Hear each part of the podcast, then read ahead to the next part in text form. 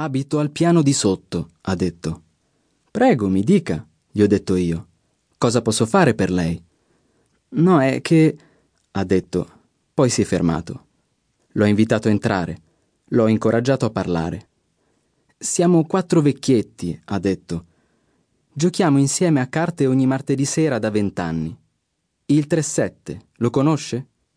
Sì, cioè, ci giocava mio nonno. Ecco, allora sa che bisogna essere in quattro. Sì, lo so.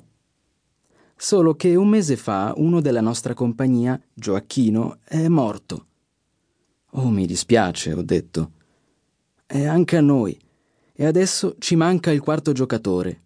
Le piacerebbe venire a giocare con noi? Ed ecco come le cose nella mia vita sono un po' cambiate. Da quella sera, almeno una volta alla settimana, la sera a Caserta ho qualcosa da fare.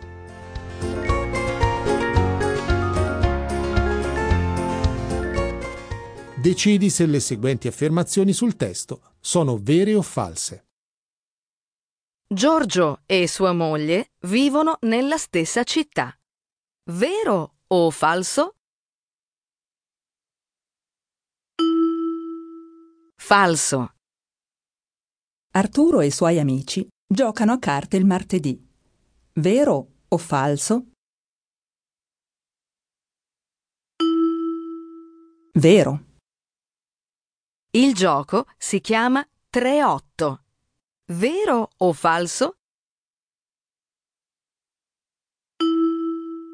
Falso.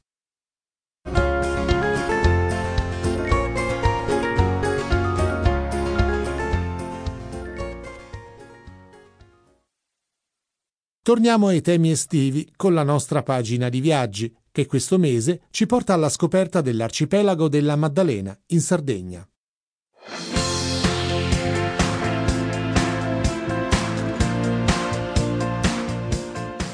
Le tacche sul telefonino appaiono e scompaiono. Basta una curva, un refolo di vento e si aggancia un operatore francese, per tornare dopo qualche minuto a quello italiano. La moderna tecnologia, fra le isole dell'arcipelago della Maddalena, continua a segnalare una precarietà geografica antica di secoli. Tante isole e isolette di granito e sabbia, ben 62, di cui sette principali: la Maddalena, Caprera, Spargi, Santo Stefano, Santa Maria, Budelli e Razzoli, disseminate come i grani di un rosario fra Sardegna e Corsica. Non è proprio questo il bello? Non si va in vacanza per staccare, lontani dal clamore cittadino, dallo stress del lavoro, con il telefono che squilla e i messaggi a cui bisogna rispondere? In questo piccolo paradiso ci siete solo voi e la vostra famiglia, o i vostri amici, oppure proprio solo voi, con il mare intorno.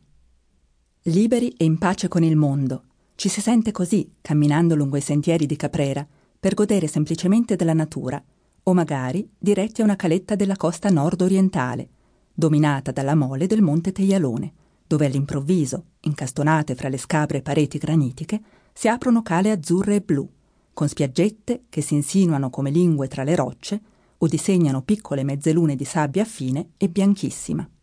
Cala Brigantina, Cala Coticcio, nota come Tahiti, Punta Crocitta, Cala Napoletana, Cala Caprarese, Cala Serena, raggiungibili solo in barca o a piedi lungo sentieri ben tracciati.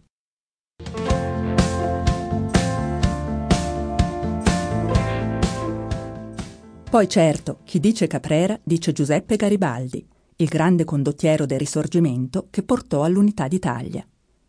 La storia che lega Caprera a Garibaldi è particolare. Nel 1803 la Gran Bretagna cercò, senza riuscirci, di comprare l'isola data la sua posizione strategica nel Mediterraneo. A concludere un affare fu invece Giuseppe Garibaldi. Nel 1855, grazie al denaro di un'eredità, riuscì a ottenere metà dell'isola di Caprera, mentre l'altra metà gli arrivò in regalo grazie a una sottoscrizione promossa sulle pagine del Times dall'amica Emma Roberts. Ogni anno sono tantissimi i visitatori da tutto il mondo attirati, più che da una raccolta di cimeli, dal carisma dell'uomo, sottratto alla leggenda e al mito. Il Garibaldi politico, simbolo della rivoluzione popolare contro il compromesso dinastico, come scrisse lo storico e politico italiano Giovanni Spadolini.